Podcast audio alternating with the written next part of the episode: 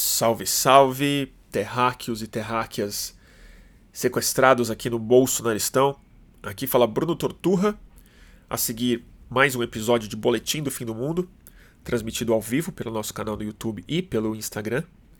E é, esse episódio, ele, eu batizei ele de Pária Armado Brasil.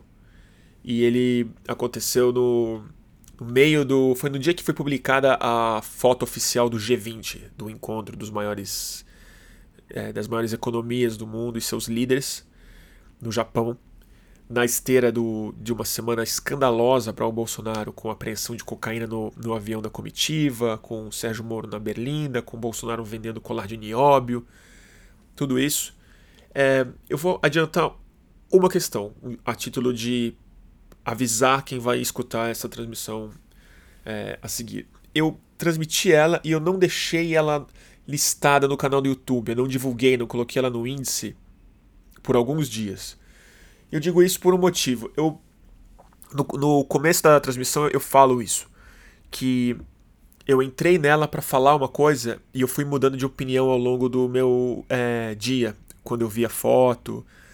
Então eu acho que foi uma transmissão, não digo confusa, ela foi um pouco confusa, mas não é essa a questão. Eu acho que ela foi uma transmissão um pouco um pouco baixo astral, na verdade. Eu acho que a, a minha confusão ela acabou se tornando uma coisa bastante negativa no, nas ideias expressas e num desânimo que eu acho que eu senti. E aí muita gente no final que tinha gostado da transmissão, estava acompanhando, até expressou que estava especialmente triste e chateado no final. E eu realmente, apesar de chamar boletim no fim do mundo, não é isso que eu quero passar para frente. Por pior que às vezes o diagnóstico seja, eu acho que a coisa já está muito complicada para que as pessoas gastem horas do seu dia é, escutando as opiniões ou, ou, ou ideias que no final vão deixá-las mais angustiadas ou mais encurraladas nessa sensação estranha que a gente tem hoje em dia. Então eu achei que não foi muito positivo, aí eu preferi não, não divulgar muito. Mas como tem gente que é, quer acompanhar, está interessado em escutar todos os boletins e tal, e até, talvez tenha alguma outra, uma ou duas ideias ali que a pessoa ache interessante, como algumas pessoas cobraram e, e queriam passar para frente o conteúdo, tá aqui. É, Pare Armado Brasil. É, e ela gira em torno disso, de uma sensação conflitante que eu, que eu tenho é, sobre o Brasil se tornar ou não um pária internacional. Eu estava supondo que sim, que tanto o escândalo do Sérgio Moro quanto os vexames do Bolsonaro globais é, iam impor no Brasil a consolidação do bolsonarismo isolado, super insular, e é, a transformação do Brasil num país é, um pouco carta fora do baralho na geopolítica. Mas vendo a foto do G20, eu posso estar bem errado. Porque ali realmente é um pouco distópico quando você vê a quantidade de gente monstruosa que está sorrindo tranquilamente para a câmera, câmera, particularmente no centro dela, com Mohammed bin Salman e Donald Trump o Mohammed bin Salman, o príncipe é, da Arábia Saudita, que mandou executar e esquartejar na embaixada do país deles um jornalista saudita que escrevia para o Washington Post. E o fato dele ter sido um, enfim, muito bem tratado tanto pelo Donald Trump quanto pelo próprio Bolsonaro diz bastante sobre o estado do nosso tempo hoje em dia. Tá vendo como tá baixo astral? Então vamos lá. Para quem tiver com antidepressivo em dia, é, não diga que eu não avisei. Boletim do fim do mundo, pare armado Brasil. E aí, turma? Puxado, né? Sei que já virou um bordão, clichê do programa, mas é um clichê verdadeiro, né? Tá bem puxado. É, o tema de hoje que eu queria discutir são tantos, né? Mas eu acho que tem muito a ver com a viagem internacional do Bolsonaro. Eu acho que ela de fato monopolizou os nossos nossas timelines, o noticiário, nossos memes, nossas piadas, né? Porque ela já começou em altíssimo, é... não dá para dizer estilo, né? Intensidade antes do presidente chegar no G20, é, a caminho do Japão. 39 quilos de cocaína apreendidos na Espanha na mão de um, de um integrante da comitiva. Não vou nem entrar muito no mérito disso. Né? E, e chegando no Japão, vocês já sabem exatamente o que, que aconteceu. Né? É, live para vender bijuteria de nióbio, churrascaria sozinho, declaração desastrada, vexame, cara feia, fugindo de entrevista, o básico. Mas o que mais me interessa discutir é uma coisa que está que tá bem tá me perturbando bastante desde a, desde o começo da crise do Sérgio Moro e do vazamento do Intercept, que é a forma como a imprensa internacional tem coberto o Brasil. E acho que ela é bem reveladora de uma coisa que eu queria discutir, e eu preciso dizer uma coisa também é, antes de começar.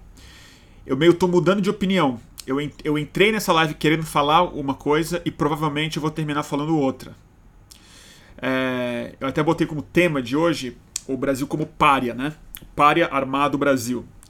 Que eu tava. Eu ainda tô com uma parte dessa sensação, mas ela tá mudando rápido, que é, é à medida que o bolsonarismo vai se consolidando no Brasil, que a identidade política do Bolsonaro, o projeto bolsonarista precisa se consolidar de uma forma muito unilateral, muito radical, muito inconsequente, a gente vai se tornando um país muito tóxico no exterior.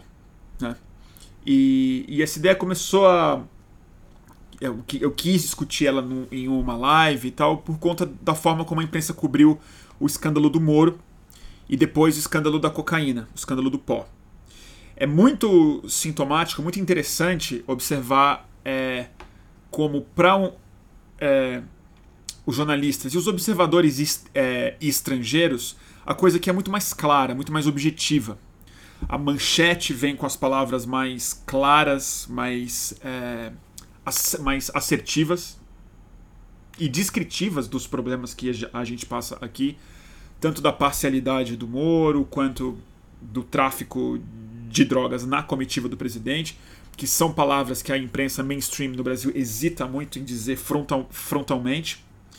É, e, e a contrapartida disso interna, né?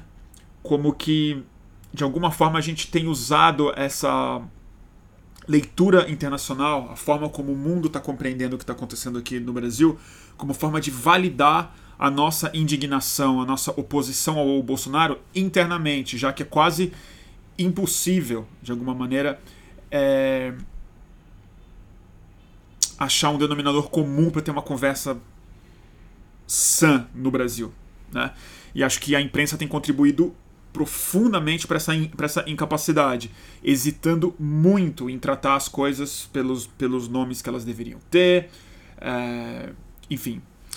Mas por que, que eu estou hesitante em falar isso? Porque o que eu estava na cabeça antes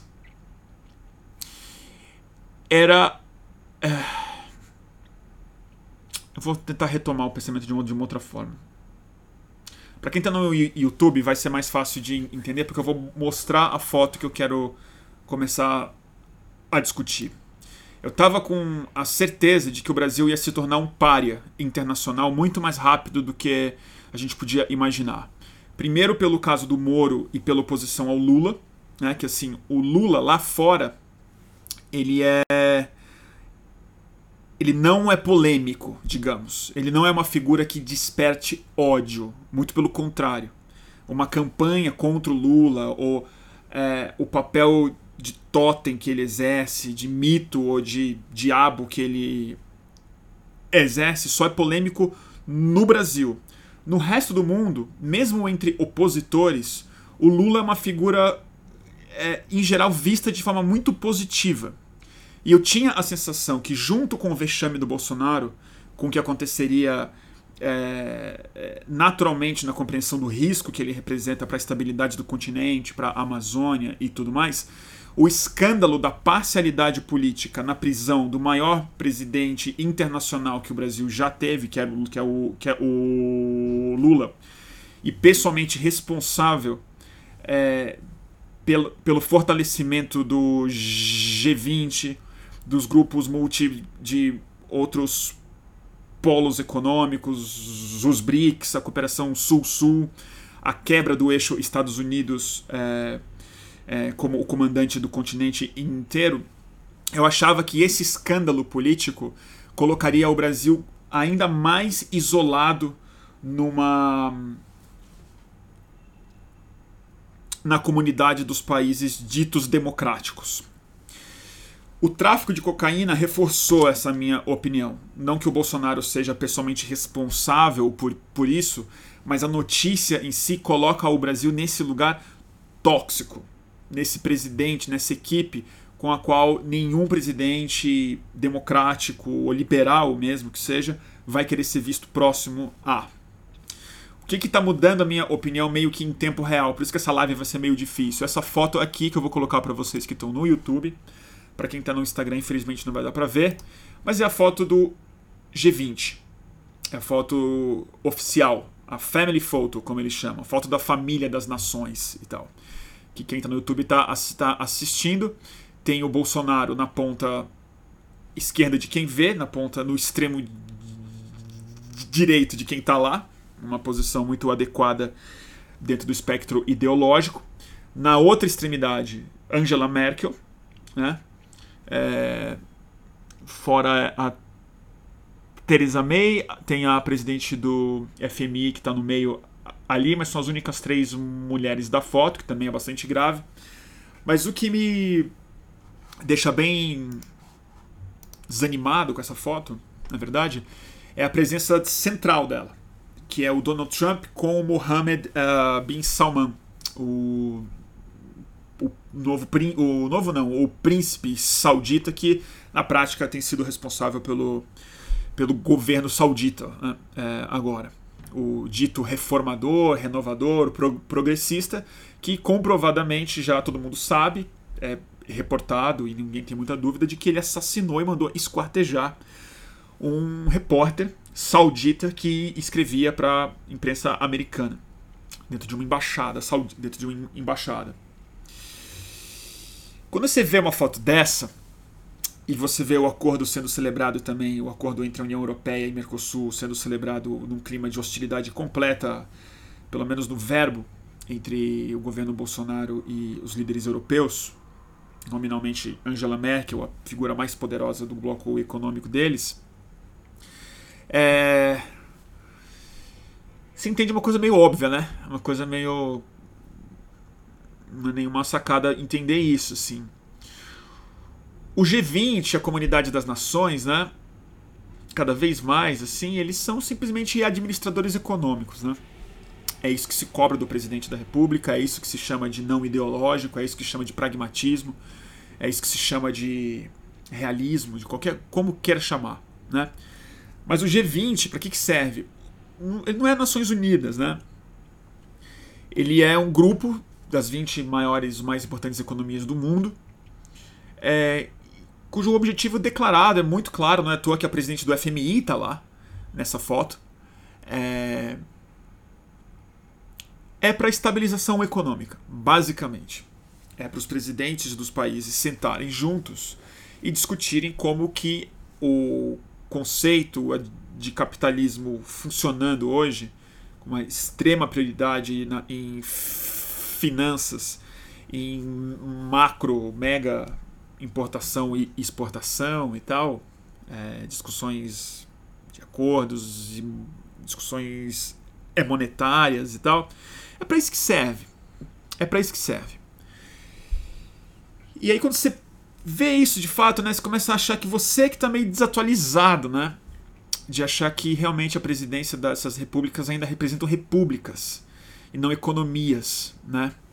E aí quando você vê o, o, o, o, o assassino esquartejador de repórter no meio sendo recebido, cumprimentado, um cara que não é sequer eleito, né? Não tem, nem, não tem nem a desculpa que o Bolsonaro tem de se dizer representante democrático do seu próprio povo. Você entende que talvez o Bolsonaro não se torne tão párea assim. E que talvez o sentido histórico que a gente atribui a, a gravidade da, é, quebra da democracia no Brasil, das nossas instituições, do respeito ao devido processo, vai se tornando de fato um uma conversa para boi dormir, né? E é, ele se dá no nível institucional. E aí me veio uma outra frase muito importante que se juntou nesse, nesse composto estranho aí. Que foi, não sei quem, não sei que vocês viram, uma entrevista que o Putin deu. Não sei para que revista foi, se foi para Forbes, se foi para própria Economist possivelmente, em que ele falou que os valores é, liberais estão ultrapassados. Que a ideia é, liberal ocidental, que novamente não é o liberalismo econômico, mas sobretudo o liberalismo filosófico, o liberalismo iluminista, né? É, do qual a burocracia dos especialistas, do qual a, a, o governo de alguma maneira é administrado por instituições com experts, com os poderes muito bem separados e tudo mais, ele disse obsoleto.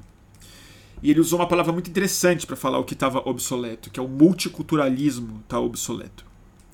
Em que é, o que está acontecendo é que o povo agora está rejeitando as elites em nome de algum tipo de governo novo que ele claramente acredita representar mais. Essa é uma ideia russa muito mais antiga do que a crise que a gente vive hoje ela é mais antiga até do que o comunismo é, russo e soviético. E, mas de alguma forma o Putin tem mais razão do que eu gostaria de admitir, né? Acho que esse, esse monte de livro que tem saído ultimamente, essas pensatas que tem chamado de crise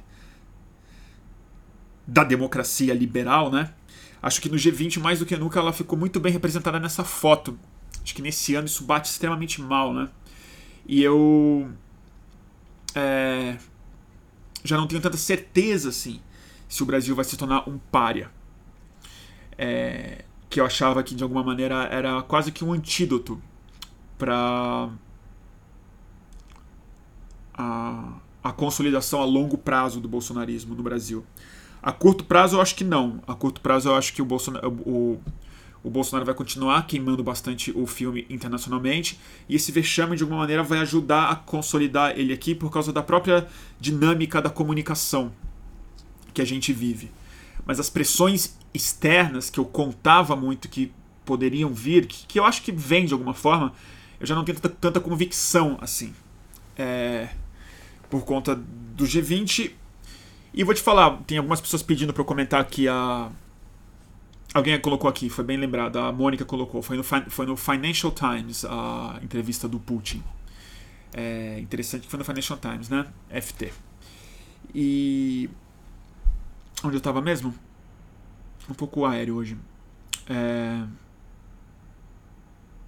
Ah, comentar o acordo do Mercosul, né?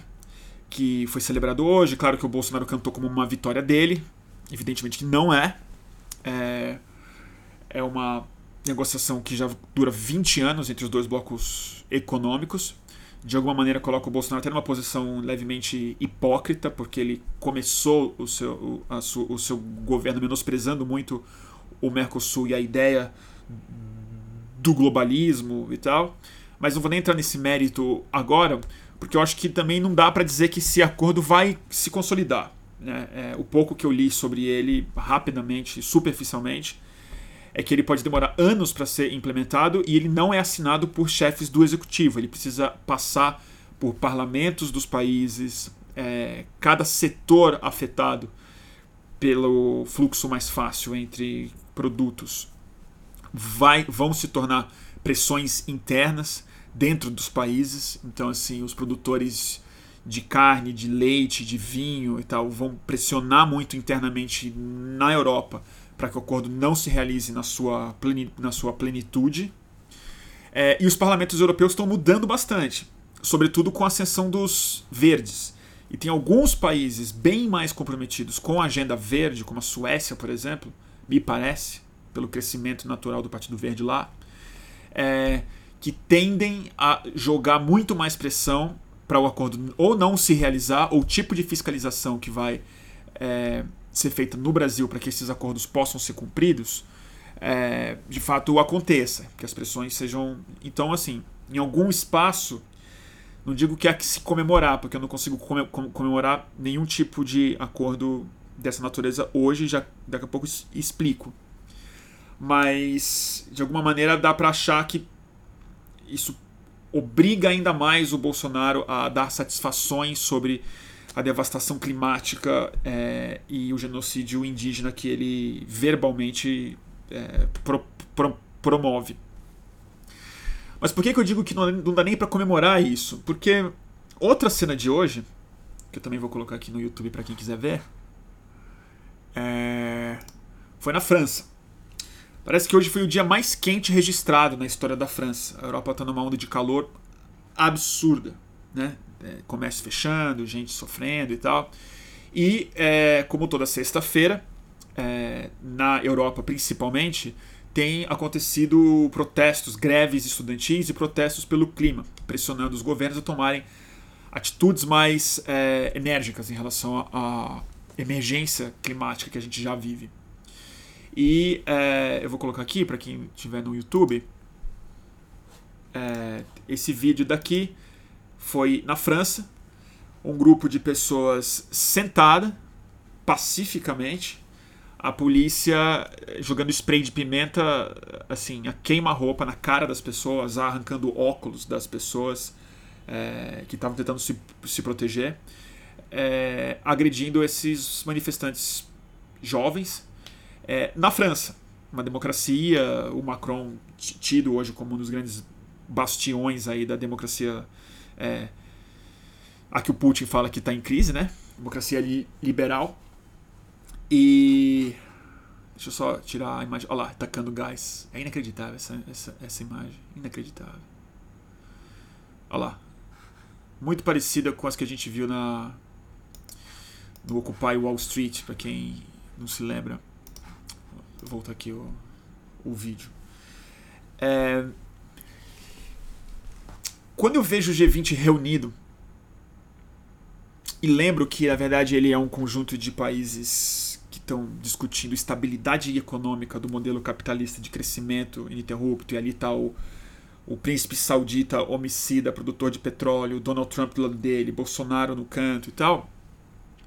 E você vê que na França, que seria o iluminista contemporâneo, Macron e Angela Merkel, estão tacando gás na cara de jovem sentado pedindo mais ação sobre o clima, eu não consigo entender um acordo comercial de aceleração do comércio intercontinental e transatlântico como uma boa nova. Se isso for bom para a economia e gerar é, emprego, que economia? Essa economia. Porque o pouco que eu li também daqui, a comemoração é que a gente vai exportar agora milhares de toneladas de carne bovina para a Europa. Laticínio para a Europa também. É, o tipo da coisa que um G20 responsável, que está preocupado com a estabilidade da vida humana sobre a Terra, deveria estar tá falando em reduzir drasticamente, não em aumentar. Sobretudo quando é modelo de, de é, exportação e o governo que está ali sentado na mesa, claramente, frontalmente, está falando de acabar com as reservas da Amazônia para exploração é, agropecuária. E e mineral. Então acho que não há muito o que comemorar. Eu acho que é um sucesso é, de um projeto que claramente não está. Eu vou ter que concordar com o Putin, né? Um projeto falido, gente. Projeto falido. Se o que a gente tem para oferecer de democracia liberal no mundo hoje em dia é isso, né? É, é exatamente isso. O que, que, que você vai você começa a entender melhor o populismo mesmo, né? Não que ele tenha algum sentido, algum nexo. Mas. É, eu fico mais solidário com os caras que tomaram, que tomaram o gás na cara do que. do que com qualquer coisa. E. Desculpa se eu tô um pouco dando volta hoje. É como eu falei, eu tô mudando de opinião em tempo real, porque eu cheguei aqui para falar uma coisa e tô falando outra. E. Deixa eu ver aqui. E mas tudo um pouco de comentários de vocês. Ah, e aí eu quero puxar um outro assunto que eu acho interessante da gente conectar com esse, na verdade. Também estou pensando alto aqui, gente. Mas que foi os, os dois dias de debates dos candidatos à vaga democrata nos Estados Unidos. Eu assisti os dois debates, o de quarta e o de quinta. Para quem não sabe, tem 24 candidatos democratas disputando a vaga de quem vai concorrer contra o Donald Trump no ano que vem. E nos Estados Unidos, é, para quem acompanha sabe, quem não acompanha precisa pensar dessa forma, eu acho. A eleição mais importante, mais quente, são as primárias. São as primárias que se estabelecem é, quais são as pautas, quais são os nomes, qual a agenda do discurso, não da política, para que caminho a política americana está acontecendo. E acho que no ano que vem, sem dúvida nenhuma, vai ser a eleição americana mais importante de todos os tempos, é, na minha opinião, por causa da emergência climática e da, e, do, e da chancela que o Donald Trump pode ou não ter. Eleger o Donald Trump já é um, uma aberração completa, mas reeleger o Donald Trump é um atestado. Não é nem um atestado, é reconhecer firma no cartório mesmo de que a distopia é. é, é o novo normal. Né? E aí é muito, foi muito legal ver o debate é, dos democratas ontem, principalmente o de ontem, porque eles tiveram que sortear, era tanto candidato que eles eliminaram os quatro que não conseguiram entrar na linha de corte para fazer a conversa e fizeram dois dias de debates com é, os dez candidatos. Foi ao mesmo tempo exasperante, ao mesmo tempo agoniante ver me dá uma sensação de que o Donald Trump tem bem mais chance do que eu é, gostaria de achar. Mas ao mesmo tempo é evidente, é, ainda que de maneira muito, não digo tímida, mas muito vaporosa, a agenda climática ganhou muito espaço e uma pauta muito mais à esquerda do que parecia ser possível nos Estados Unidos hoje é falada frontalmente no mainstream pelos candidatos que estão à frente das pesquisas de primárias. Com exceção do Joe Biden, que é o, vice, que é o ex-vice-presidente do Obama, né? que digamos que é o mainstream do mainstream democrata, o cara do centro, disse a, a, a, talvez a frase mais simbólica de, disso tudo que eu estou querendo dizer sobre o G20, quando o Joe Biden, há algumas semanas, falou no encontro de bilionários que estava levantando grana para a campanha dele, falando para eles não se preocuparem que nada vai mudar fundamentalmente é, na reforma econômica que precisa ser feita nos Estados Unidos para resolver a mudança climática. E essa frase é bem interessante de ouvir. Né? Nada vai mudar fundamentalmente. É a ideia de que o modelo de capitalismo americano contemporâneo vai conseguir criar a própria saída para a emergência climática que ele criou. Né? Isso é algo que o Joe Biden disse. Mas fora ele, os principais candidatos, que são a Elizabeth Warren, o Bernie Sanders, a Kamala Harris e o Mayor Pete, que é um cara muito interessante, eu fiquei bem impressionado com ele falando, estão é, falando de emergência climática e estão falando claramente apontando as suas armas de maneira muito mais é, frontal, muito mais forte ao poder do grande capital das grandes empresas americanas, bancos e corporações. Isso está sendo dito de maneira muito clara. E eles estão propondo o primeiro debate presidencial é, em torno do clima, em torno da emergência climática. É... Deixa eu ver aqui. Ah, o JJ Moura Júnior falou, tá tendo fórum das esquerdas em Nova York também. Já fizeram dois, né? Três. Então acho que a gente está passando um ano. Essa semana na minha cabeça foi muito. Talvez tenha sido a mais forte que eu vi esse ano. Juro, juro por Deus. A junção do G20 com a, o, o ridículo brasileiro, que essa semana se expressou de maneira muito clara. A emergência climática esturricando a, é, Europa, é, enchente e incêndio na Flórida, e isso tomando o mainstream de uma outra forma, eu acho que na minha cabeça essa semana deu uma. Eu me senti em 2019 mesmo, assim. É claramente um outro momento histórico. Tem uma culminação, uma coisa tá realmente chegando, né?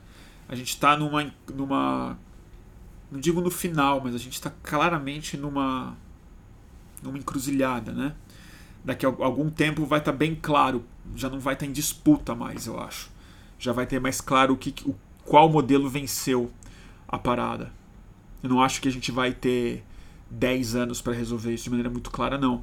E o. E é interessante pensar nesses acordos comerciais, né? Eu fico olhando assim, ah, não, mas para esse acordo comercial entre Brasil e entre Mercosul e União Europeia chegar a total efeito, vai demorar 5 ou 10 anos, 20 anos até ele ficar pleno. Que 10 anos, gente? Vocês estão loucos. Vocês lembram de como era em 10 anos atrás? Vocês, vocês lembram? Vocês são jovens, vocês são velhos o suficiente para lembrar? Em 2008, como é que era? É outra, é outra situação, outra realidade. Deixa eu ler um pouco o que vocês estão falando, que eu estou falando muito sozinho aqui.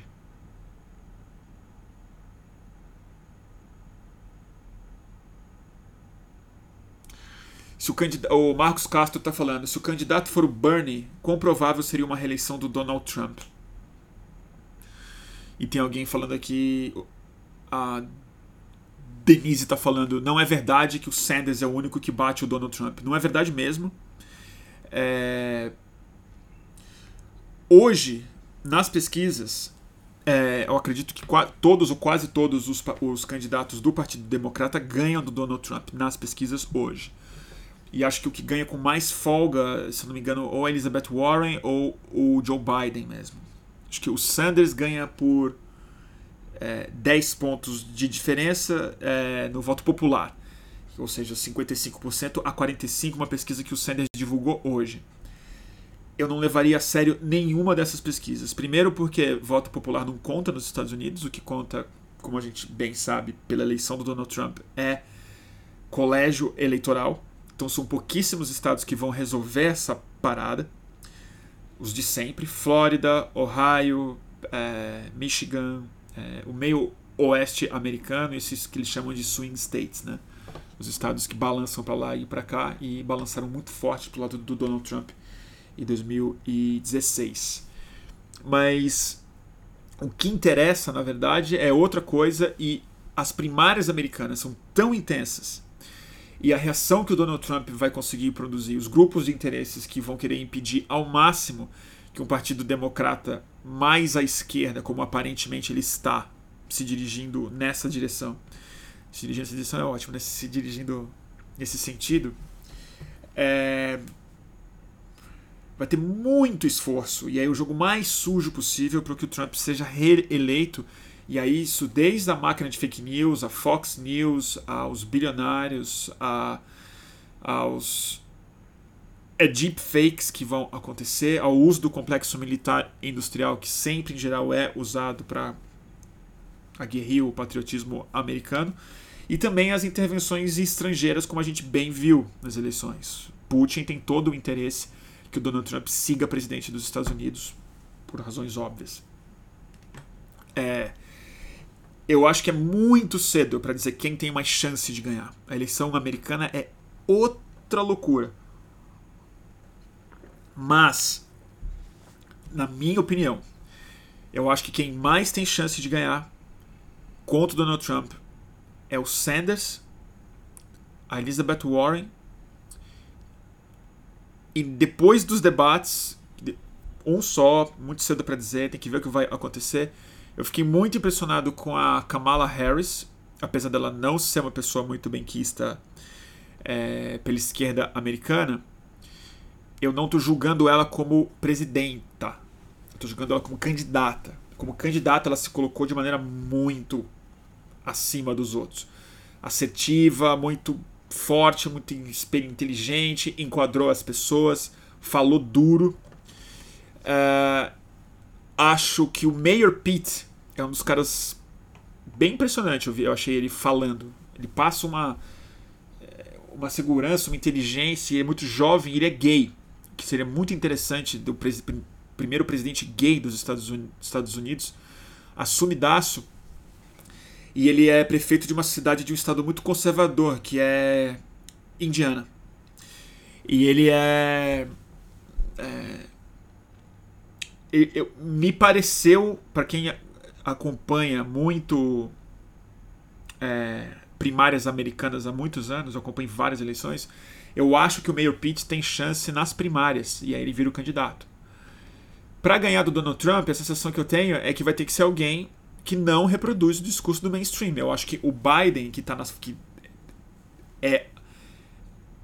Sem nenhum exagero, ele é a Hillary da vez. Ele é o establishment, o sistema, o cara que os bancos confiam, o cara que os senadores confiam, o cara que representa 40 anos de política institucional, o cara que tem aquele sorriso colgate de presidente americano, que foi vice do Obama, que está fazendo promessas em nome da classe média e tudo mais, mas que não representa qualquer ruptura com o que o Putin bem colocou que está em crise, que é a democracia nessa forma, e o que o nosso campo também identifica como insuficiente, que ele representa o G20, ele representa a ideia de estabilização econômica é, como prioridade máxima para qualquer outra coisa. Prioridade, e, e a, a, a, função da política é garantir a estabilidade não só da economia, porque isso, de alguma maneira, ela precisa se manter estável mesmo, mas a estabilidade do modelo econômico. Nada fundamentalmente mudará, é o que ele disse para os bilionários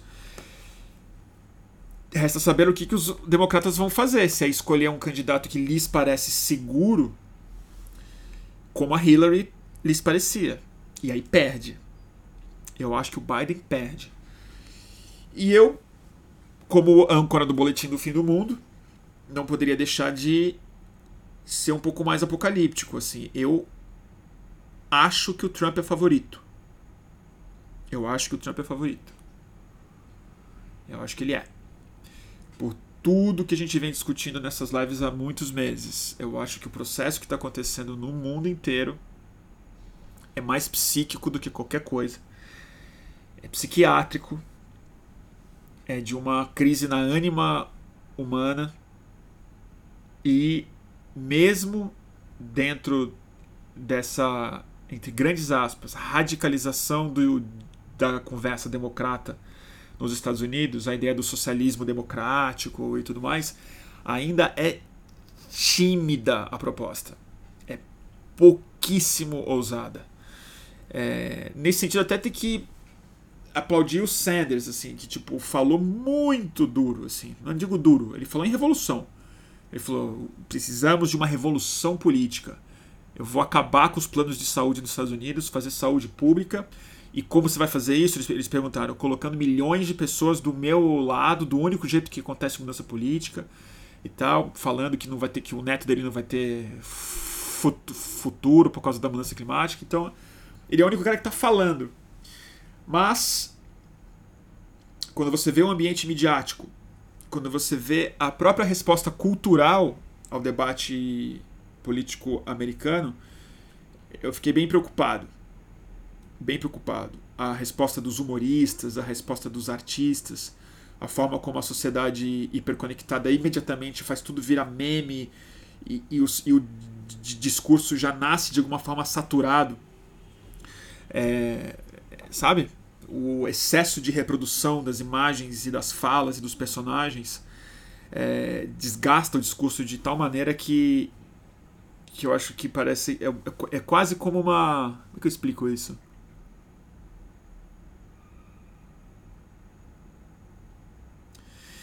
É, é como se fosse. É, é como se a gente tivesse preso num certo loop, né?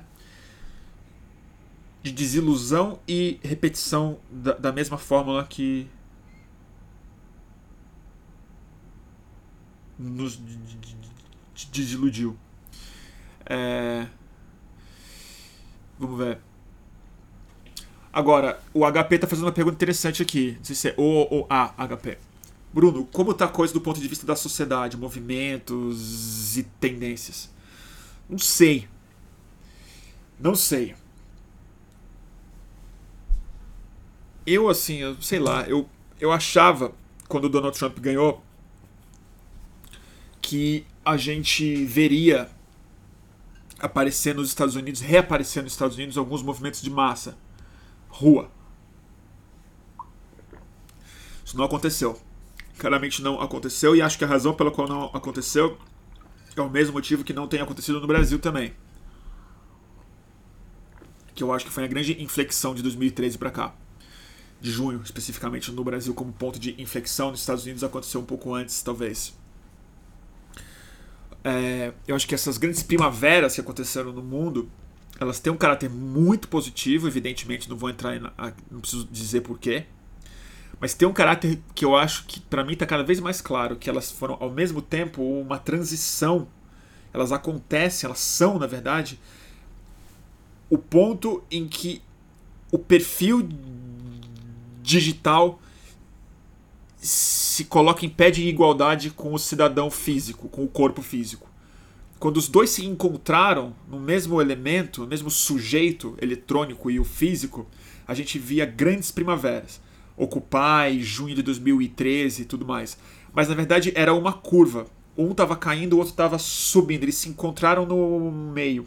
Mas depois dessas primaveras, em geral, o que eu vejo é que a energia de participação política fica prioritária na projeção das pessoas na internet.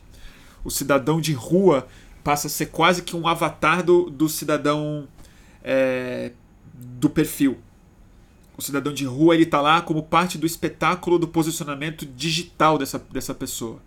O protesto ele, ele, ele é o meme, ele é a foto, ele é o posicionamento na hiperconectividade, no ciberespaço em geral eu sinto que a rua está cada vez mais refém, mais o cavalo do perfil do que o contrário. E eu acho que isso nos Estados Unidos tem acontecido de muitas formas. A tendência que eu acho mais interessante são as que não são exatamente as grandes manifestações de rua, mas que eu não consigo acompanhar justamente porque elas são mais invisíveis e sutis, né? Mas que em algumas cidades americanas, é, europeias, a gente viu isso também, assim, de é, experimentos cooperativos, é, de uma consciência ecológica e econômica que vem aparecendo de maneira muito mais clara na forma como as pessoas estão fazendo as suas escolhas e tudo mais, mas tudo isso é absolutamente insuficiente, né? As escolhas individuais não vão dar, não vão dar conta do problema. Então eu, eu não sei eu não sei. Eu acho que a eleição americana do ano que vem vai ser, assim, muito importante. Muito importante. Aí sim a gente vai entender um pouco mais o papel do Brasil nisso. É, o Bolsonaro como um desinfluencer, que eu acredito que ele tem esse potencial de ser um cara que ele é tão caricato, tão ridículo, tão tóxico, se não para os líderes do G20, mas pelo menos para os eleitores de países mais educados do que o Brasil, é, que ele possa ser um alguém que ajuda a esvaziar um pouco a ideia de que precisamos eleger pessoas desse campo.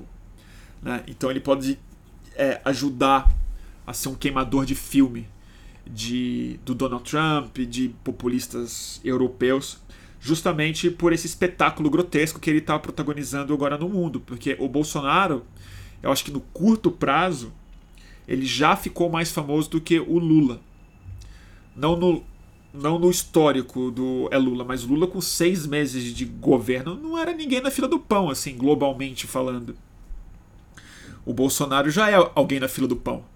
É aquele cara que peidou na fila, que tá gritando com o padeiro, que tá furou a fila, que tá, enfim, com uma arma na cintura, mas ele é alguém na fila do pão. Todo mundo está falando dele. Capa de revista.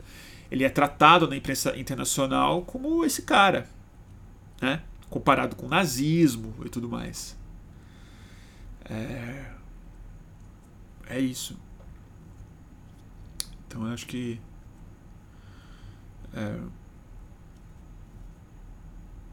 Deixa eu ler um pouco aqui.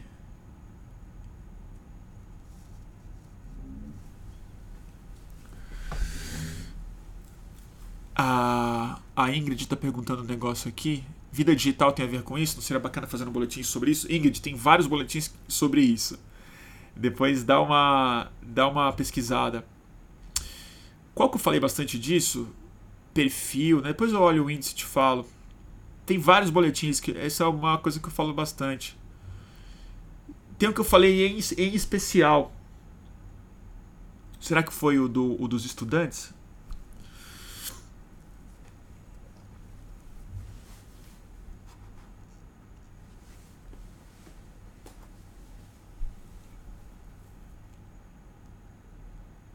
Deixa eu ler aqui. A Marília tá me perguntando: Você gostou da Kamala Harris? Não acha que o eleitorado americano quer uma mulher contra Donald Trump? Eu achei a Kamala Harris ótima. A minha favorita é Elizabeth Warren por causa do histórico dela, das, das mulheres, né? Eu ainda tenho uma queda muito forte pelo Bernie Sanders por causa do movimento que ele pode inspirar. Ele fala só sobre isso. O negócio dele é criar um grande movimento político nos Estados Unidos. Eu só acredito nisso hoje em dia. Então, assim, ele quer engajar milhões de jovens na campanha dele. Ele quer criar. Ele sabe que ele tá velho. Ele não quer ser o presidente dos Estados Unidos. Ele quer transformar a democracia americana, incluindo pessoas na pressão, na, no jogo de verdade. Isso eu acredito que ele, mais que qualquer outro lá, ele tá falando sério disso. Ele, ele é esse cara. Ele acredita nisso como profissional, como tecnocrata, digamos, a Elizabeth Warren é a minha favorita, porque ela tem um histórico dentro das mulheres, né, das candidatas mulheres, ela é a minha favorita porque ela tem um histórico muito frontal, antibanco, foi extremamente responsável e tentou fazer o, poss o possível e o impossível na crise de 2008 para quebrar os bancos e, e, responsabilizar o Lehman Brothers e, e, o Goldman Sachs e a AIG e tal. Mas a, a, como clássica candidata para peitar alguém e para enfrentar o Donald Trump nas eleições, nesse primeiro debate, para mim a Kamala Harris ganhou. Achei ela realmente assim impressionante como eu falei antes, ela não é muito benquista pela esquerda americana por ela ter sido procuradora da Califórnia. Então ela. Enfim. Que era o, era o papel dela, mas ela era mais punitivista, prendeu bastante gente e tal, mas ela é extremamente progressista na fala atual dela. Me parece uma pessoa com muita energia, muita vontade de ser presidente. E eu estou muito interessado em ver o que, que vai acontecer com o Pete, com o Mayor Pete, que é esse candidato gay que eu comentei mais cedo. Prefeito de uma cidade em Indiana. E um cara extremamente. passa uma confiança, uma segurança, assim, um, um, fala muito bem. E ele deu uma enquadrada perfeita nos republicanos na questão evangélica, cristã, e que acho que é o que ele vai mais ter que enfrentar caso ele se viabilize, justamente por ser gay num, num país extremamente homofóbico como os Estados Unidos. É, mas é isso, é isso que eu achei. Eu achei que os quatro que se destacaram, na minha opinião, o Sanders, que eu acho que não foi particularmente bem, não. Mas ele foi muito claro e assertivo e, e se reafirmou. Kamala Harris, Mayor Pete e Elizabeth Warren.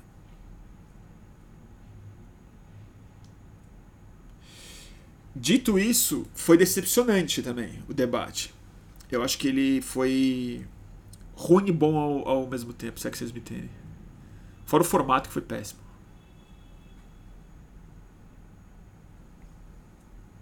Deixa eu ver, deixa eu ler um pouco mais vocês aqui.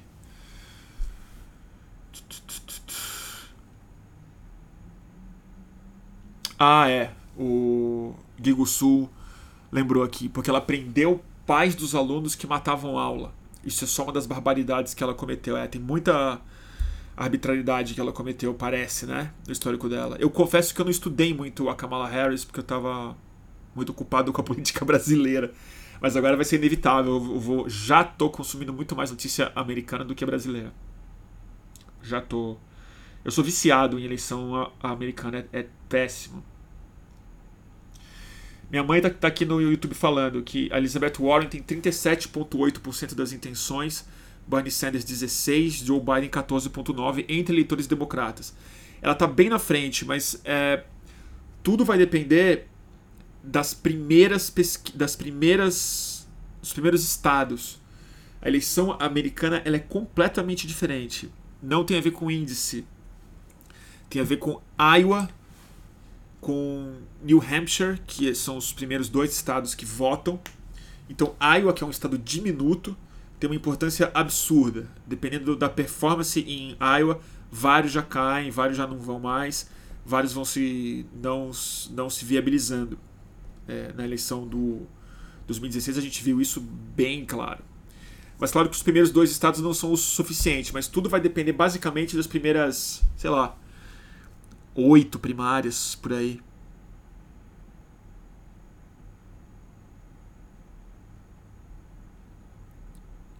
O Gabriel Fernandes está perguntando: você lê os debates da Jacobin? Muito bons debates lá, socialismo democrático. Eu leio pouco, eu preciso ler mais. Eles estão aqui no Brasil com os queridos Vitor e Sabrina.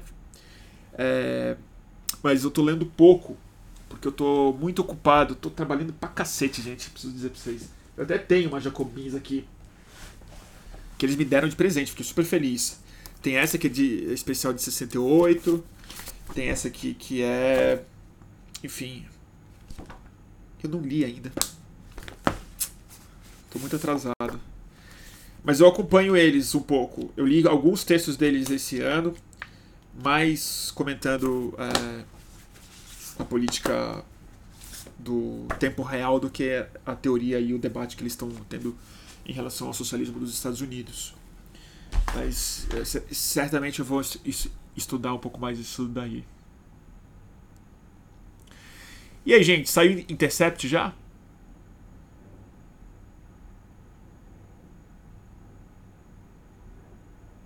A Bárbara tá falando, vai ter virada política no domingo. Galeria Olido, né? Aqui em São Paulo. Eu vou tentar dar uma passada lá. vou tentar dar uma passada lá. Fez sentido as coisas que eu falei hoje? Não sei, eu me, me, achei meio aéreo hoje. Eu não tô muito satisfeito com a live, não. Desculpa. É que, é como eu falei pra vocês, eu, eu comecei ela querendo falar uma. Eu tava cabeça planejada para falar uma coisa. Eu ia partir para cima do Bolsonaro de um certo jeito. E aí o dia meio jogou. Eu falei, eu tô discordando de mim mesmo. Eu já não sei mais se o Brasil vai virar um país tão párea assim.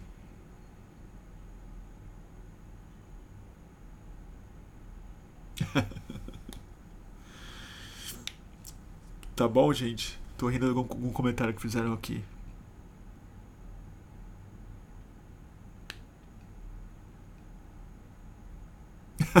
o cara de Cutia tá concordando que, que hoje a live tá chata mesmo. Desculpa aí, cara. Cara de Cutia. Bom nome seu. É... O Intercept tá demorando, né, gente? O que, que tá acontecendo com eles? Glenn que atrasou. Tudo bem. Vamos ver o que vai acontecer. A Veja não deu capa, né? Renato Lopes estava dizendo que foi aéreo mesmo, mas foi legal. É. Foi isso, gente. Eu tô com o tema. As coisas estão variando na minha cabeça muito hoje.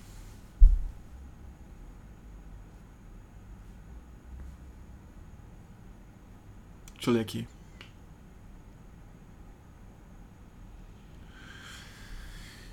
Que mais, turma? Ah, o, o Thiago fez a pergunta. Acho que eu já falei um pouco disso, Thiago, no começo. Depois eu, eu recomendo que você volte. O significado do G20 desse ano, né? Cara, eu, eu, essa, essa foto do G20 baixou muito meu astral. Ela mexeu comigo mesmo. Ver o Mohammed bin Salman ali no meio. E é muito simbólico, né? É uma metáfora. É nem metáfora, né? É só uma obviedade completa, assim assassino de jornalista. Esquartejou um jornalista na embaixada do próprio país, cara. É, um jornalista saudita escrevendo pro, pro exterior. E é isso, né? O, o Bolsonaro é esse dinamitador de verdade, de, o, o Donald Trump também. Eu volto num, ponto que eu insisto aqui sempre, que é o que está se desenhando, eu acho, dos escritores de ficção científica, né? Dos caras que eram as nossas referências em distopia, é, que sempre foi o George Orwell, né? 1984, como o grande modelo de totalitarismo e tal, e o Aldous Huxley, que escreveu Admirável Mundo Novo, como as duas distopias que disputavam o imaginário do século XX, que era uma a tecnocrática científica da, é, do racionalismo extremo que ia nos levar para um lugar frio, estranho, muito preocupante, muito injusto, mas ao, ao mesmo tempo calmo e pacato, e a distopia do Big Brother, do totalitarismo tal. O cara que para mim vem acertando mais nisso é um escritor que começou como escritor pulp, né, mais popular assim, não foi não, é, não foi tão respeitado em seu tempo, que é o Philip K. Dick, que eu gosto muito. É, e o que tá implícito em todas as distopias que ele escreveu, toda a ficção científica dele, era que o século XXI, o que ia definir era a incapacidade da gente saber o que era real, na verdade. Que o grande, a grande confusão, a grande distopia era um mundo definido pela paranoia que vinha do fato de que a gente não tem como saber o que é verdade. Se aquilo é um animal, ou se aquilo é um androide, se é uma pessoa, se é um androide, se o que você está vendo é uma simulação, é um sonho, se a história que você aprendeu aconteceu de verdade. E, e isso gera. E, o e aí não é o fato que as pessoas estão sendo enganadas, que é mais parecido com o George Orwell, que é mais o totalitarismo stalinista. Você cria uma realidade paralela, convence o povo de que ele vive naquilo e não tem dúvida. O Philip K. Dick não, ele fala as pessoas sabem que elas não sabem o que é real. E eu, eu acho que o G20, pra, na minha cabeça, ele, ele teve um pouco isso. Assim. Eu vejo esses caras, né? O, o Bolsonaro, o Mohammed bin Salman, o Donald Trump, é, a própria a própria premissa e a suposição econômica por trás daquilo tudo, totalmente disfuncional, totalmente suicida, ecocida e tudo mais. Mais do que o mundo da fantasia, que acho que eles não criam o mundo da fantasia, eles implodem a ideia de realidade, que é totalmente diferente de mentira. E aí eu acho que esse, o mundo que a gente vive um pouco é esse. Eu acho que grande parte da nossa ansiedade, que ansiedade climática, essa ansiedade que não tem muito muita âncora, né? Ela não, ela, ela, ela flutua em um, em um espaço, ela não tem lastro real assim. Eu estou ansioso por causa disso, mas que eu acho que tem subido na, na psique de todo mundo ultimamente. Eu acho que tem um pouco a ver com isso, assim, da gente não conseguir mais estabilizar uma ideia de realidade. Ainda bem incipiente, mas que a gente vai ver é... A gente vai ver isso intensificar muito nos próximos tempos. O deepfake, gente, não sei se vocês seguem o, o Bruno Sartori, é o cara que tem feito esses, essas, esses, vídeos misturando o Bolsonaro, o Sérgio Moro, super engraçado. Tem no Twitter e tal, ele faz, ele faz esses deepfakes com software de inteligência artificial que fala, não sei porque que chama inteligência artificial, mas enfim, fazem eu acho que ano que vem a gente vai ver isso virar mainstream nas eleições, assim. Já não vai ser mais fake news, vai ser um real fake, vai ser um negócio assim. É, isso, de, isso mais do que comprometer a democracia, que certamente compromete, porque afeta a eleição, o, o centro da discussão pública, os nossos denominadores comuns de discurso e tal, eu acho que isso implode a nossa. A nossa própria ideia de realidade mesmo. Um lugar mais sutil até.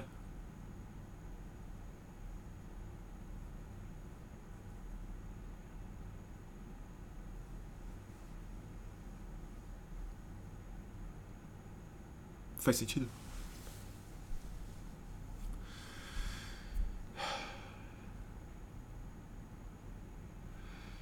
Tem alguém perguntando aqui o que você achou do Ibope e da queda de popularidade do Bolsonaro? Cara,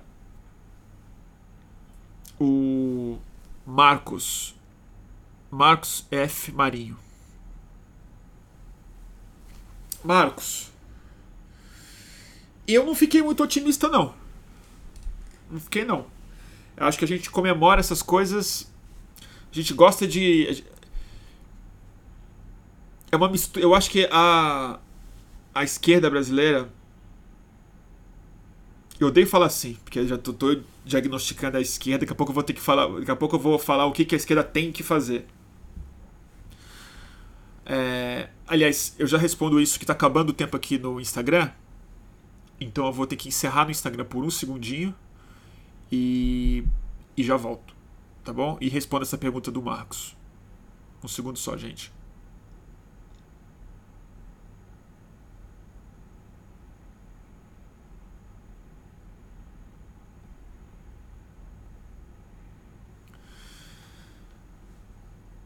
Voltei, gente. Tô voltando aqui. Enquanto isso, eu vou lendo de vocês.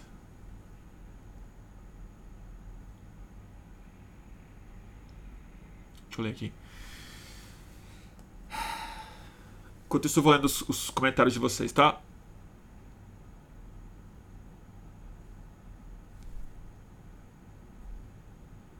Salve turma do Instagram, voltando.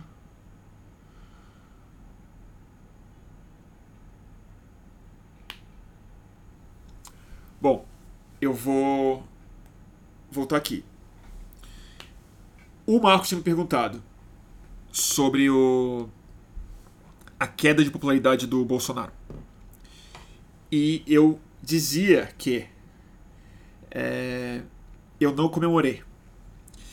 E eu acho que é um erro do nosso campo, compreensível, ainda assim um erro, a gente comemora as coisas muito rápido. A gente adora tomar as coisas como uma vitória. É... E sempre se decreta o final de alguma coisa. O final do Van Temer já foi decretado umas 20 vezes, o final do golpe foi decretado umas 20 vezes, e o final do Bolsonaro foi decretado outras tantas, e do Sérgio Moro e tudo mais. Acho que a gente tem que ser bem mais cauteloso, até como forma de fazer a queda de popularidade dele de fato se consolidar. Porque toda vez que a gente comemora muito uma queda de popularidade de 3%, 4%, e esfrega na cara da, do, do bolsonarismo, a gente de alguma maneira reforça o lugar de marcação de posição, de apoio ao Bolsonaro, até porque essa queda não foi tão expressiva assim. É que ele caiu 20 pontos, é que ele caiu 40 pontos. E não é que ele está com 10% de apoio. Até porque a rejeição dele subiu pouco. É... E ela é meio equivalente à turma que apoia. Então, assim, tem 32% que apoia, 32% que rejeita, e um miolo que, de maneira bem chocante, que talvez é o grupo mais importante, que são os 30 e poucos por cento que estão ali no meio, que meio acha que ok, não estou aprovando, não estou reprovando, estou gostando, sei lá, tá, tá, é tudo é bem. E esses 30% de apoio numa situação como essa, 32% de bom ou ótimo, numa situação escancarada, escancarada como a que a gente vive, de vexame após vexame, de fracasso econômico, de não crescimento, de não geração de emprego, de um governo que se estabiliza simplesmente no discurso da identidade bolsonarista, de um patriotismo violento, de um, de um governo que só fala para um campo da sociedade em detrimento de outro, eu não acho que é muito vitória, não, gente. Eu acho que ele, isso é mais do que o suficiente para subir um pouco, baixar um pouco mais, ou mesmo ganhar uma eleição. É, é, até porque a, é, o que a gente precisa observar, na verdade, eu acho mais importante para entender o quanto o apoio Bolsonaro tem, é entender o quão esquerdofóbico o Brasil é. Porque se o Bolsonaro perder apoio significativo e o Brasil continuar é, mais do que apoiando o Bolsonaro, mas rejeitando toda a ideia estética, léxica da esquerda, é, não é muito. Não tem muito o que comemorar, não. Sobretudo a própria esquerda. Porque aí quem vem aí de maneira bem clara é o João Dória, é o Milico, é o Mourão, caso o, o Bolsonaro não se estabilize na própria presidência da República. É o PSL, é algum pastor evangélico radical, coisas assim. Então eu acho que essas grandes celebrações que a gente faz, compreensivas nova, novamente, eu entendo exatamente a necessidade de comemorar coisas, dada a derrota diária aparente, ela de alguma maneira consolida o Bolsonaro. E eu ia falar até um pouco disso no começo, como eu acho que essa. Tem uma parte do bolsonarismo que eu acho que está se consolidando mais e mais e mais e mais. Eu falei disso em outras lives já, não vou me repetir muito. Mas que é esse processo que eu tenho chamado de hiperinflação ideológica, que é a compra do bilhete Bolsonaro vem com parcelas infinitas a serem pagas, que são que é uma forma de radicalizar. Quer dizer, se você comprou uma parte do pacote, pela dinâmica da conversa, pela forma como a conversa vem se é organizando estruturalmente, mas sobretudo nessa forma de de disputa mesmo, como ela se organiza. Que não é, é, é de quem ganhou o argumento, de quem humilhou o outro lado. Essa, essa fatura que a pessoa comprou no começo para votar no Bolsonaro, ela tem que comprar todo o resto que vem junto. Né? É, vou dar um exemplo claro. Assim, hoje eu ouvi de um amigo, é, um amigo gay, e ele é casado. E, e todo mundo do meio dele, da família dele, sabe. Ele é casado e tal, e ele tem clientes. E é muito interessante que, por exemplo, os clientes dele ele trabalha, não vou falar com que ele trabalha para não expor a pessoa, que eu não quero expor mesmo. Vamos supor que ele é advogado, vamos supor. É, os clientes dele, o careca de saber que ele é casado, tá tudo certo. Mas eles não podem saber que ele votou no Haddad. Então ele tem que ser um esquerdista dentro do armário. Porque para o grupo dele, que tem a ver com o interior, que é do interior de São Paulo, mesmo em São Paulo e, e tal, as pessoas são mais esquerdofóbicas do que homofóbicas. E eu acho que isso pode estar acontecendo no Brasil de fato. Que é, e é isso que eu estou falando, tem uma consolidação de uma identidade que se dá no espaço que a gente não está entendendo como identidade que a gente entende, por exemplo, as, as, as, ditas, entre aspas, lutas identitárias, né? Por orientação sexual, por gênero, por é, é, raça, né? É, em algum lugar, hoje a, a posição política está se tornando parte desse campo de formação de identidade, sobretudo do outro lado. Né? Então é bem interessante ver isso. Assim. É... Onde eu ia chegar mesmo? Eu me perdi agora tinha outro. Não é bancário, alguém está colocando aqui. Não é bancário, não. Ele é. Ele é autônomo, ele é profissional, é liberal. Então, é, todos os clientes dele sabem da vida, são amigos dele e tal. E ele, ele vive isso. Louco, né? Não tinha me dado conta disso. Não tinha me dado conta hoje que no Brasil, é, é, pelo menos pra ele, tá mais fácil se assumir como homossexual do que do que como eleitor do Haddad. Não tô falando nem que nem ele não é comunista, nada. Isso eu acho que tem acelerado, isso tem se intensificado nos últimos tempos, né? E eu acho que quando a gente vem é, celebrar a queda de popularidade do Bolsonaro como uma vitória vermelha, eu acho que isso isso isso derruba grande parte da nossa do bom potencial que essa queda de popularidade poderia é, oferecer não para a esquerda, para a democracia brasileira, para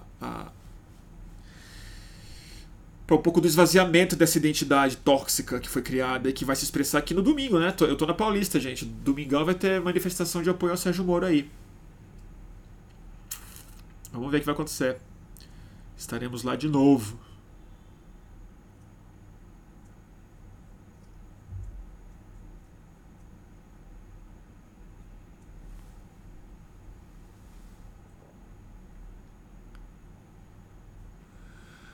Ver. Ah, o, o Brian tá falando aqui. Feliciano disse hoje que quer ser vice do Bolsonaro em 2022.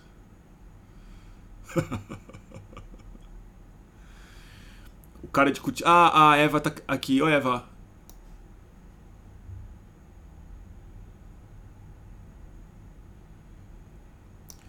A Eva tá fazendo um comentário interessante. A, a, popularidade dele se sustenta porque ele continua dando o que seus eleitores querem. Queriam. Truculência, homofobia, racismo, etc. Sobre economia, ainda dizem que é cedo, etc. Será? Acho que parte sim. Parte que é truculência, que é homofobia, que é racismo mesmo. Mas parte eu acho que só quer botar para quebrar em cima da. e só quer ganhar da esquerda.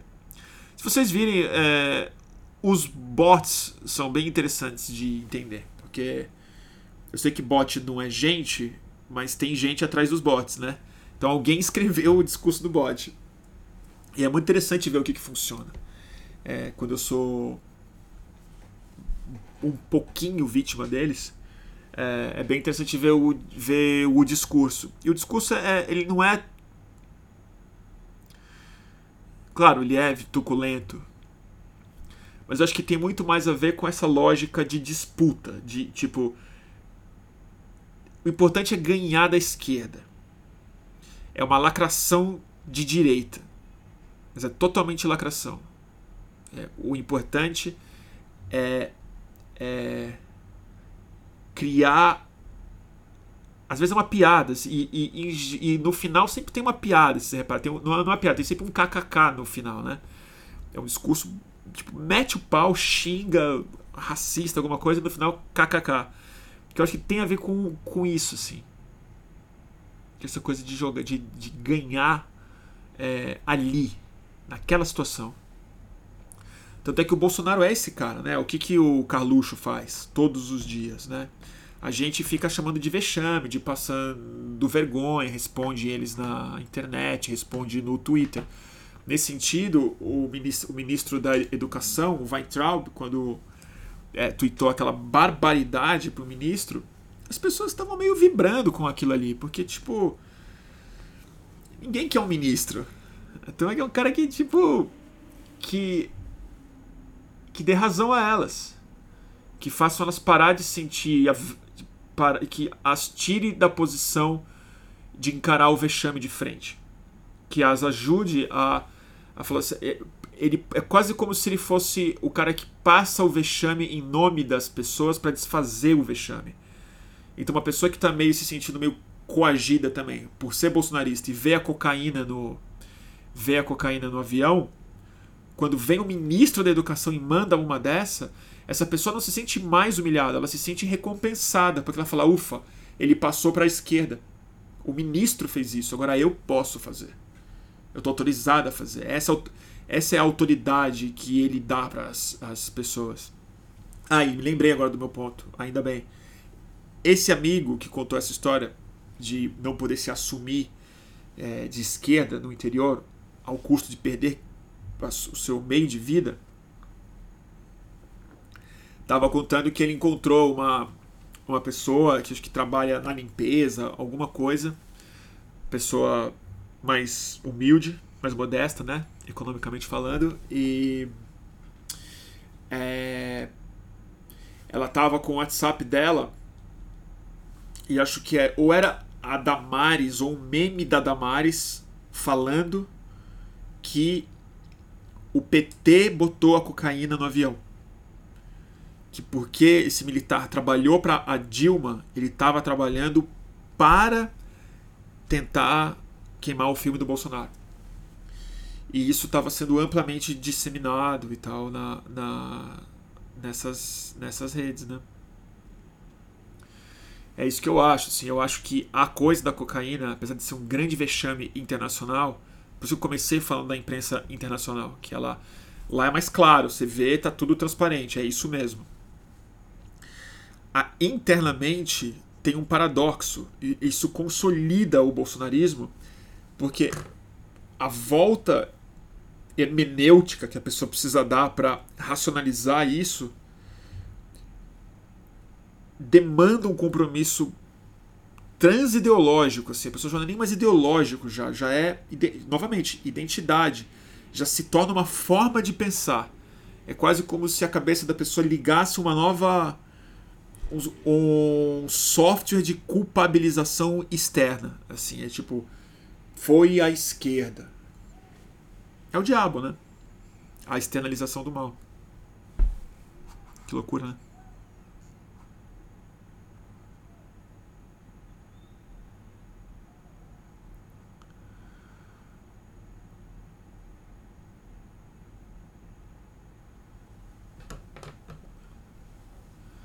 Nem a nova língua, né? É uma outra coisa.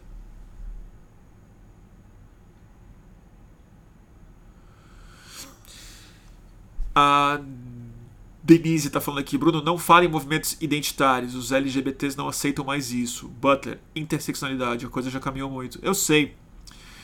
Eu não falo movimentos identitários impunemente, assim. Eu, eu, eu sei da crítica, mas ao mesmo tempo eu acho que ele é um termo que ele deve ser usado por um simples motivo. Porque ele é usado. E eu não acho ele um termo ofensivo necessariamente, mas abandonar esse termo para conversar sobre ele, mesmo que fazendo todas as ressalvas ou tentando achar um sentido não pejorativo no termo identidade, é, eu acho que a gente perde uma grande parte da conversa, porque ao mesmo tempo que é interseccional sim, que eu entendo a crítica, eu entendo o incômodo de chamar isso de identitário, ao mesmo tempo a questão da identidade é muito importante.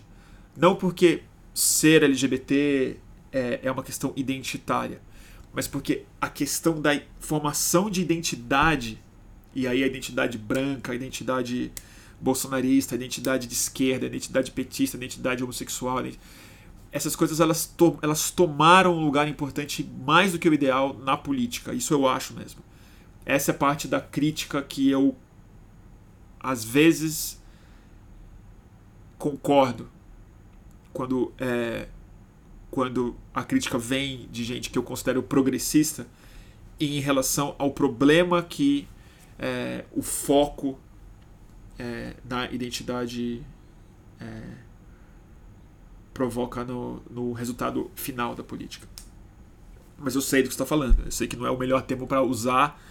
Em geral, as pessoas dos movimentos que são tidos como identitários rejeitam esse argumento e eu respeito essa rejeição. Prefiro não usá-lo, mas às vezes eu uso.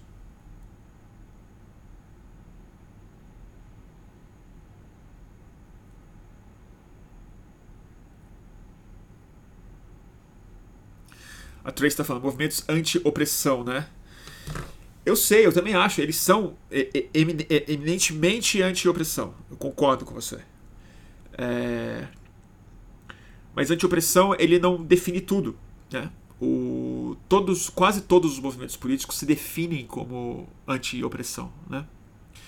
O, o comunismo é anti-opressão, o, é, grande, grandes movimentos políticos. É, o Bolsonaro fala em anti-opressão. Né? É, tipo, é, ele é um termo verdadeiro. Eu concordo com você, eu acho que eles de fato falam objetivamente sobre opressão e sobre diferenças de, é, poder, espaço, privilégio, tudo isso eu reconheço absolutamente. Mas é um termo que não. Ele não encapsula o suficiente da especificidade do problema que a gente está falando hoje em dia. Concordo que identitarismo não é o ideal mesmo, porque os movimentos os rejeitam, é, é, não gostam desse termo e com, e com boa razão. Mas eu também preciso achar um jeito de falar sobre a questão da identidade como eu vou te dizer o que, que eu. aonde que eu acho que a questão da identidade se dá. Que não tem a ver com as pautas, tá? Tem a ver com a obsessão que a nossa geração tem. E aí não é a esquerda que tem, é todo mundo. Acho que o bolsonarismo tem essa obsessão e não percebe tanto. Mas a obsessão com o protagonismo. A ideia de protagonismo é, eu acho que tem tudo a ver com o que eu quero falar, que é um investimento prioritário na expressão da identidade pessoal como a, a, a grande o grande canal de expressão política. É, eu sinto muito isso, sim. E claro, é fácil dizer que para mim é fácil dizer isso, porque eu sou o quê? Eu sou branco, sou heterossexual, sou privilegiado e tal. E eu reconheço. mas ao mesmo tempo a conversa, ela, às vezes, ela vai se encerrando ne nessa, né? nessa questão.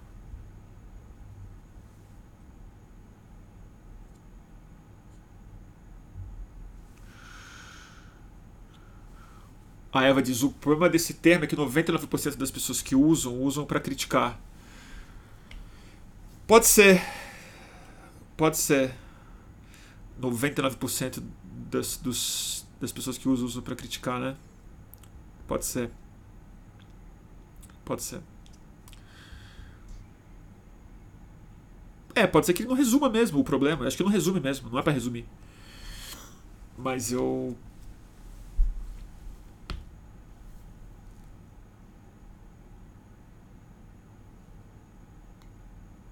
mas depende da crítica, eu também não, não acho que necessariamente é um, é um, é um termo.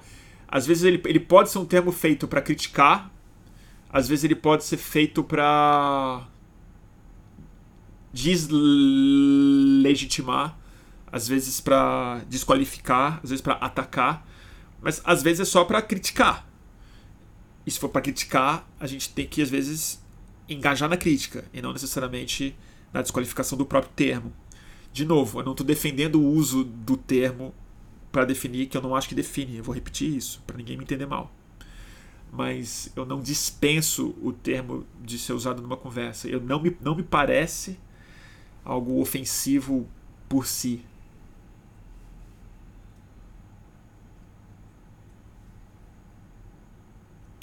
A Gardner está falando, se você é branco, hétero, etc., então não é bom falar sobre isso.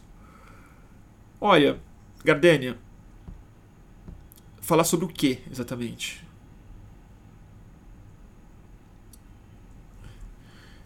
Falar sobre o que exatamente?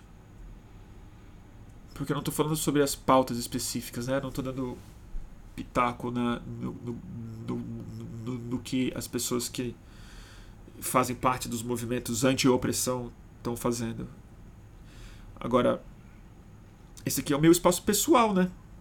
Eu falo, eu falo as coisas aqui. Tipo, não tô não tô levantando a mão no meio de uma sala, não tô interrompendo as pessoas para falar. E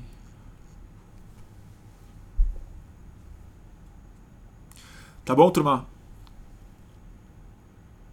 Virou sobre isso a conversa, né?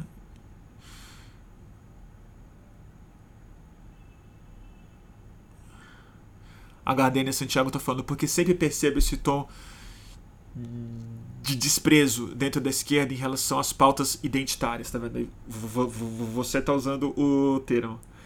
É, eu entendo o que você está falando, mas eu não acho que é sempre não, né, Gardenia? Acho que cada vez menos, né? Acho que a esquerda está super pautada dentro desses, desses temas. E acho que tem, tem quem tem usado mais, quem tem instrumentalizado mais esses termos e tudo mais, acho que é o outro lado, né? não é tanto a esquerda. Né? Então tá. Vamos lá, turma, o que mais?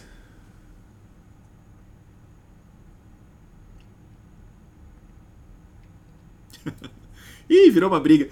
Esse é um tema muito, muito ruim de começar a falar, porque ele, ele, ele gera uma briga automática. Eu acho que é tipo. Como é que eu explico isso? Rede social é uma merda, né? Porque a gente se, se expressar de maneira curta em tweets ou em comentários, em comments, né? É, falta muito contexto, sutileza, forma de expressar, hesitação. Então agora já tá uma treta dentro dos comentários se pode ou não usar o termo identitário e tal. É uma dinâmica louca, né? Ah, o Thiago tá aí, vai começar o Greg News. Pode crer, né, Thiago? Thiago tá aí. Thiagão trabalha comigo no Greg News. Vai começar daqui a 5 minutos. Vamos encerrar? Tô cansado também, gente. Turma, é... perguntaram o que eu achei do Democracia em Vertigem. Eu vi faz tempo, vi antes de passar no Netflix. É... eu vi numa cabine, antes de estar tá pronto, na verdade. Eu quero falar desse filme depois, não vou falar hoje não, tem muito assunto para falar do filme. Filme super importante de ser visto. É... Mas tem muita coisa. Tem muita coisa em torno dele que é importante discutir. Eu queria ver se eu. Se eu chamava a Petra para conversar. Eu tinha que rever o filme e ver se eu chamo. Eu vou tentar. Mas eu preciso falar para vocês uma coisa, gente. Na semana que vem eu vou fazer live. Talvez esse fim de semana tenha live. É, talvez eu faça no domingo. Certamente eu farei na segunda-feira. Porque eu vou tirar é, 20 dias de recesso das lives. Lamento, mas eu tô precisando muito descansar.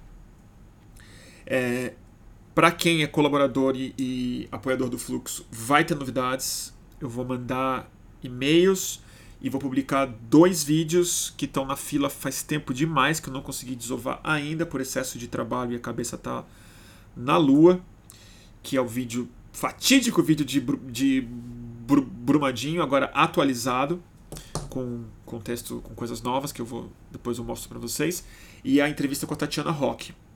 Então vai ter mais duas lives antes de eu viajar, talvez uma, mas provavelmente duas.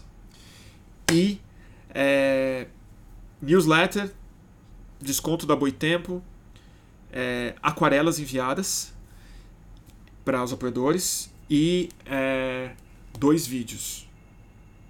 Então, vou dizer a vocês que vou ficar, vão ser três semanas sem boletim do fim do mundo novo, tá bom?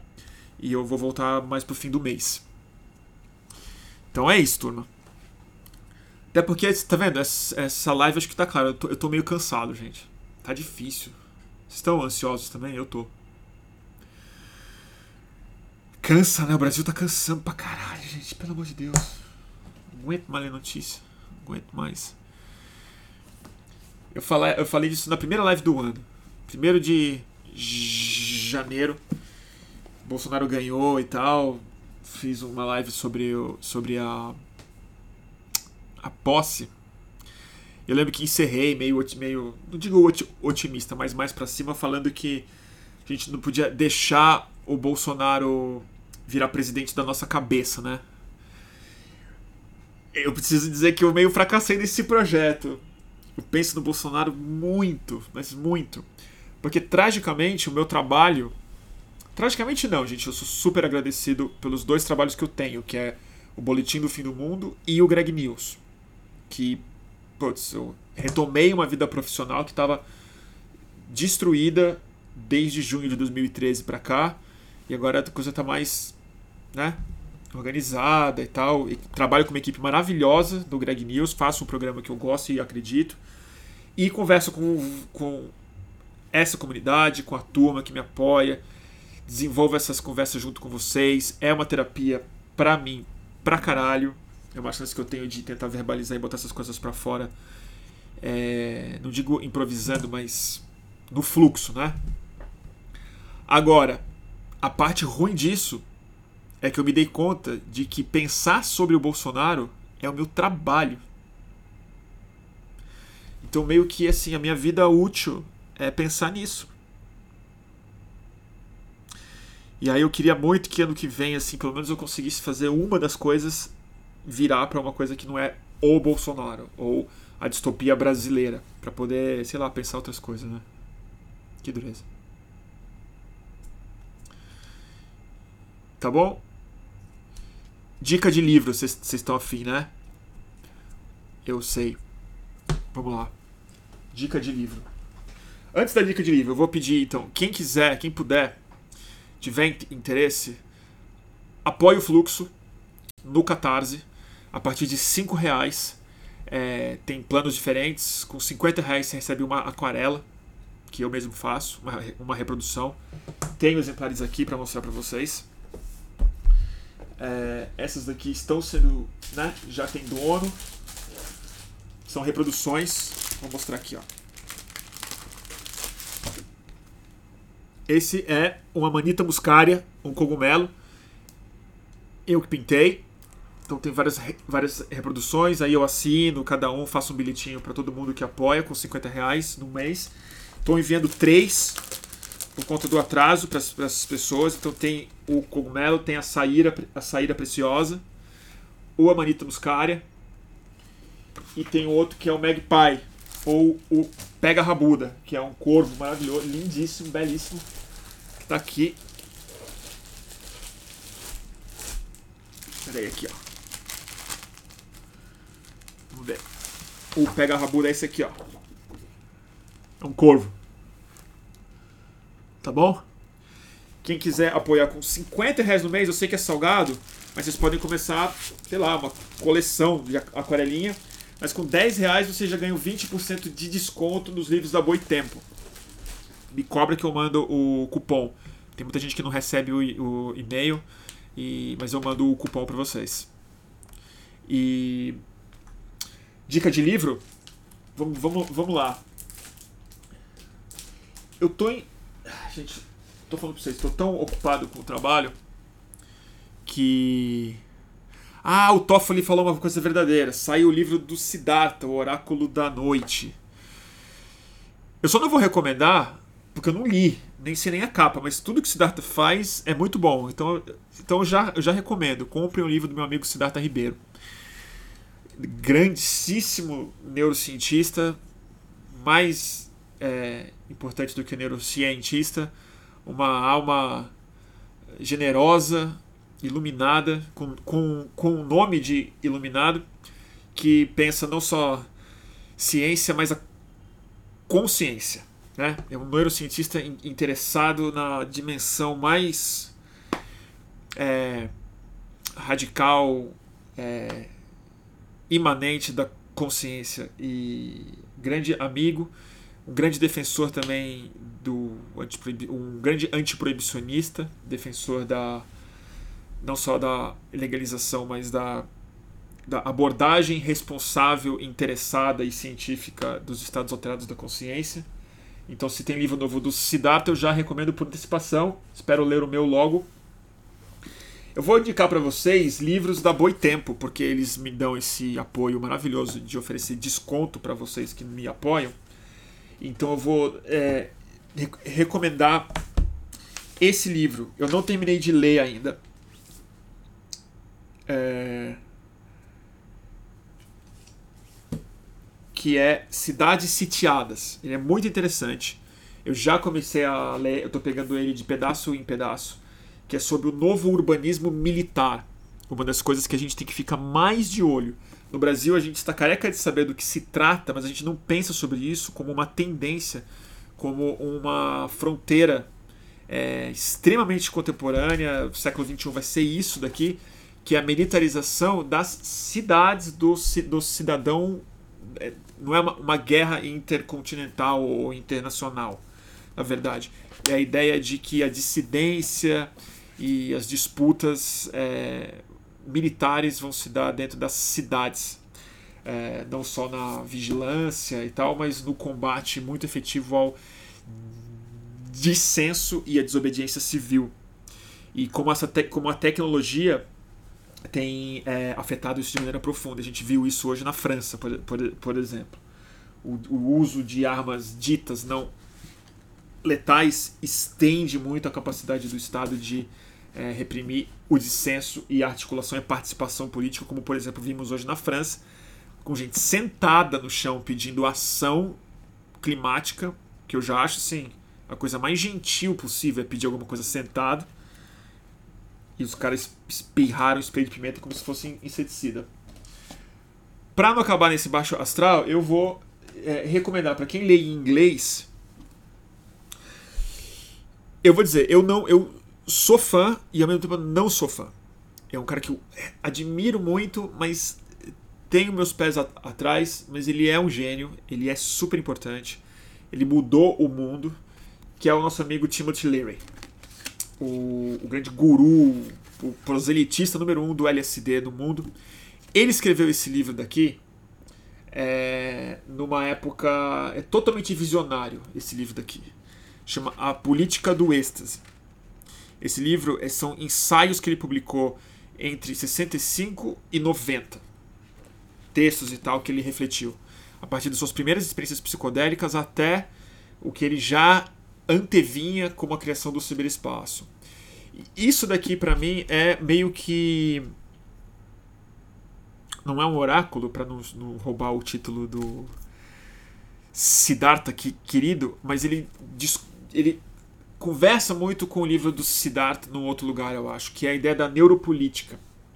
A política como uma propriedade emergente, extremamente superficial, é, do, de como o nosso cérebro se organiza internamente, de como a nossa consciência, nosso software está é, organizado e como a cultura, as drogas psicodélicas, o prazer, é, o gozo, o êxtase ou, as, ou a repressão dessas forças são é, as coisas que maquinam de verdade é, a política que a gente aqui fora fica conversando sobre. E ele é ele é muito radical, então ele, ele interpreta esse tipo de coisa através dos discos dos Beatles, de trips de LSD, do, dos testes de ácido que ele ajudava a promover, de show do Charles Mingus, de como matar a sua cabeça, é, é, da grande ego trip que ele entrou, da prisão que ele sofreu. Então eu recomendo muito. É, e para não dizer que eu não recomendei alguma ficção, esse livro tem em português também, mas eu tô aqui com a edição é, inglesa dele, que é Solar, do Ian McEwan. Grandíssimo romancista inglês, que escreveu um livro que eu acho que tem tudo a ver com a nossa era, com a nossa idade. Não vou dar spoiler. Tá bom? É isso aí. O Glenn ainda nada, né, turma? Então tá. Vou ver o Greg News. Tá bom? Foi longa a live hoje. Espero que vocês tenham gostado da transmissão. Quem não seguir, segue o canal aí do YouTube. É, dá, essas coisas que tem que fazer, né? Dá, dá like, assina o canal, põe a campainha para receber aviso de como tem o, o, próximo. E agradecer a audiência, a paciência de vocês numa sexta-feira à, à noite. Tá bom? Eliane, obrigado. Ela acabou de assinar. Obrigadíssimo pelo, pelo apoio mesmo. Ah, e a Bárbara tá pedindo para colocar as indicações de livros em alguma plataforma. Eu vou fazer isso.